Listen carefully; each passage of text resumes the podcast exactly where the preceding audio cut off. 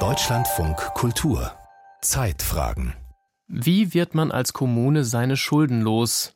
An der Frage beißen sich viele Städte und Gemeinden die Zähne aus.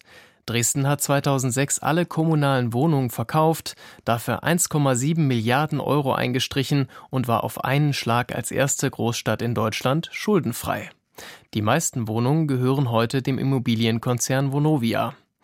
Doch die Lage auf dem Wohnungsmarkt wird immer angespannter. Deswegen wird der Schachzug von damals heute zur großen Belastung.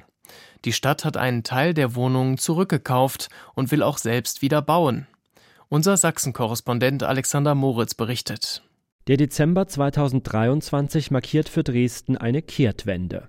Der Stadtrat beschließt, rund 1200 Wohnungen vom Großvermieter Vonovia zurückzukaufen. Wir legen heute die Grundlage für eine starke kommunale Wohnungsbaugesellschaft und eine Entwicklungsperspektive für wichtige Stadtteilquartiere. Erklärt Dresdens Oberbürgermeister Dirk Hilbert von der FDP vor der Abstimmung im Stadtrat. Damit revidiert die Stadt eine fast 20 Jahre alte Entscheidung. 2006 hatte Dresden den gesamten Bestand an kommunalen Wohnungen an ein US-Unternehmen verkauft. Inzwischen gehören die über 45.000 Wohnungen dem DAX-Unternehmen Vonovia, dem damit größten Vermieter in der Stadt. Immer wieder beklagten Mieter schlechten Service, mangelnde Wartung, überhöhte Nebenkostenabrechnungen. Eineinhalb Jahre hatte der Oberbürgermeister mit Vonovia verhandelt. Ursprünglich wollte die Stadt 3000 Wohnungen zurückkaufen. Am Ende bekam sie aufgrund der gestiegenen Wohnungspreise weniger als die Hälfte. Größtenteils unsanierte Plattenbauten aus den 80ern. Dazu erhält die Stadt Grundstücke. Darauf standen früher ebenfalls Plattenbauten. Anfang der 2000er Jahre wurden sie abgerissen, weil viele Wohnungen leer standen. In Zukunft könnte die Stadt hier neue eigene Wohnhäuser bauen. Die Grundstücke haben ein Potenzial von bis zu 1800 Neubauwohnungen. Wohnungen, die wir dringend brauchen werden, wenn sich die wirtschaftliche Entwicklung unserer Stadt so fortsetzt. Denn Dresden wächst. Durch die geplante Ansiedlung des Chipherstellers TSMC und den Ausbau bestehender Chipfabriken sollen tausende neue Arbeitsplätze entstehen. In 15 Jahren rechnet die Stadt mit 30.000 zusätzlichen Einwohnern. Umso schwieriger wird es für die Stadt, bezahlbare Wohnungen für Bedürftige bereitzustellen, wie Geflüchtete oder arme Menschen mit einem Wohnberechtigungsschein. Bisher darf die Stadtverwaltung dafür einen Teil der Vonovia-Wohnungen nutzen, doch diese sogenannten Belegungsrechte laufen 2036 aus. Das sei ein Grund, warum die Stadt einen Teil der Wohnungen zurückkaufe, sagt CDU-Stadtrat Peter Krüger. Unsere etwa 10.000 Wohnungen mit Belegungsrechten sind im Moment voll belegt. Der Bedarf allerdings ist stark steigend. Das Jahr 2036 scheint noch weit entfernt, doch ist es Teil unserer Verantwortung, schon heute daran zu denken, wie es danach mit den Belegungsrechten weitergeht. Trotzdem ist der Rückkauf nicht unumstritten. Die Sanierung der alten Wohnungen sei zu teuer, argumentiert in der Stadtratsdebatte Thorsten Nitsche von den Freien Wählern. Meine Damen und Herren, der Kauf von Wohnungen schafft keinen neuen Wohnraum. Einen besseren Deal werden wir auf Jahre und Jahrzehnte nicht bekommen, entgegnet der Oberbürgermeister.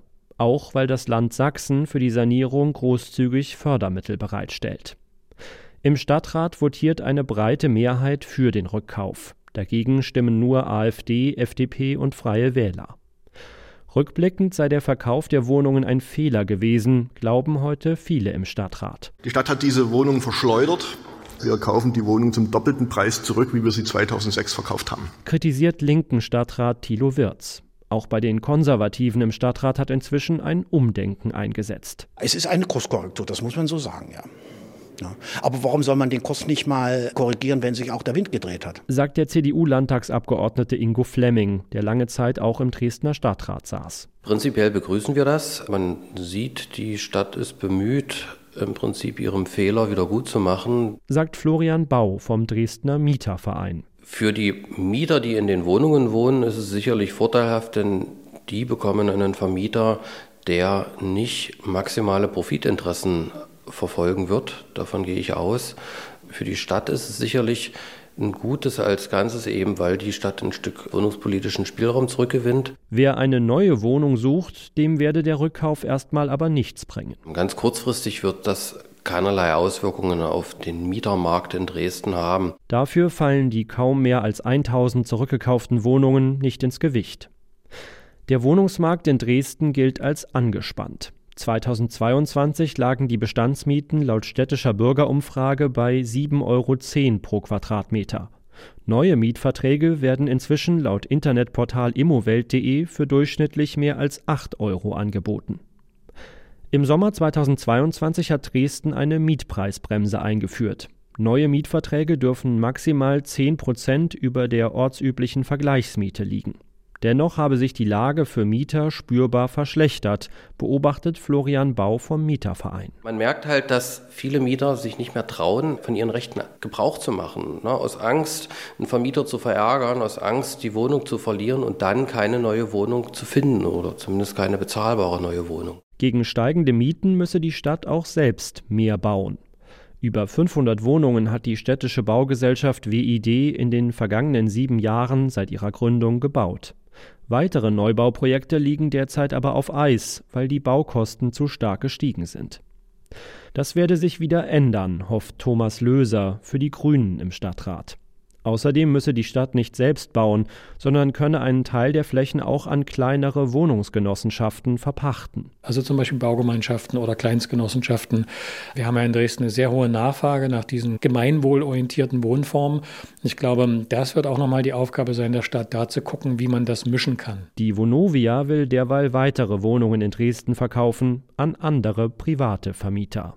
Warum Großstädte wie Dresden Wohnungen zurückkaufen, hat uns Sachsen-Korrespondent Alexander Moritz erklärt.